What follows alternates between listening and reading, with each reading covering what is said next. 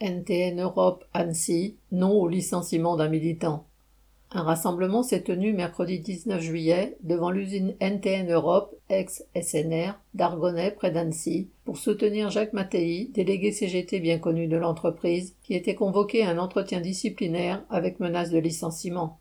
NTN, un des leaders mondiaux des roulements, compte environ 2300 salariés sur le bassin annécien.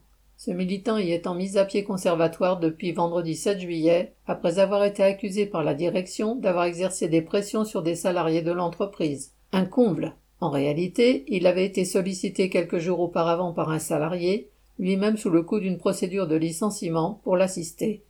Dans le cadre de son mandat de délégué, Jacques avait tenté d'en savoir un peu plus et posé les questions nécessaires pour connaître la vérité. C'est à ce moment qu'il avait été interpellé de façon agressive par un chef.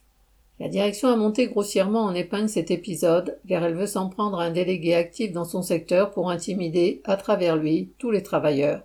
Ceux-ci n'ont pas été dupes de la manœuvre, et rapidement, la riposte s'est organisée, avec diffusion de tracts et pétitions. Plus de 350 signatures ont été recueillies en quelques jours. Dans cette entreprise, c'est en effet essentiellement autour de militants comme Jacques que se retrouvent et se mobilisent ces dernières années les travailleurs qui refusent de se laisser faire refus des samedis obligatoires, de la flexibilité et des salaires notoirement trop bas. On l'a encore vu récemment dans la contestation de la réforme des retraites, et c'est bien cette contestation que la direction voudrait voir disparaître.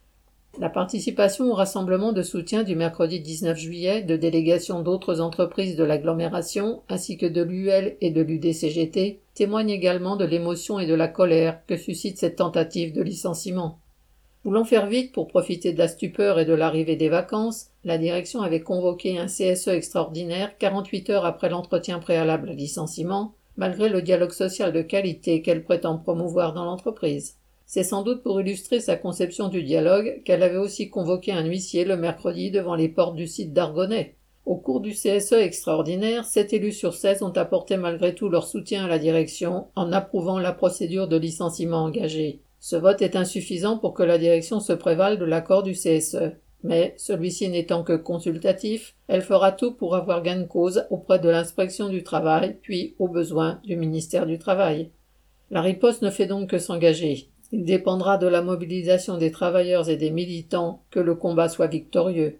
Correspondant Hello.